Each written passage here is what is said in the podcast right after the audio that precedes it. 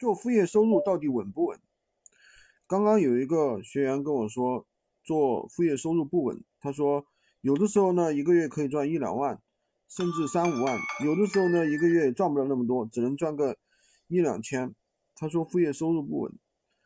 这个其实是这样的，就是如果说你当个副业兼职，每天只做一两个小时，今天做，明天不做，那肯定不稳。那我们来看，有些做工作室的，他们是怎么做的呢？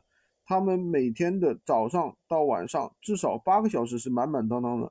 第二个，他们的号也是很多的，他一定是矩阵账号，他不可能是两三个账号，对吧？甚至像有的学员，甚至一个账号，那人家至少是五个账号到十个账号去开，那这样你能说不稳吗？做事业，首先你自己都没有稳定的去输出，他的收入怎么可能稳呢？你每天两个小时，甚至今天。想起来做，明天没想起来就不做，那一定是不稳的。所以呢，我们要把副业当做一个认真的事情去对待，它就稳了。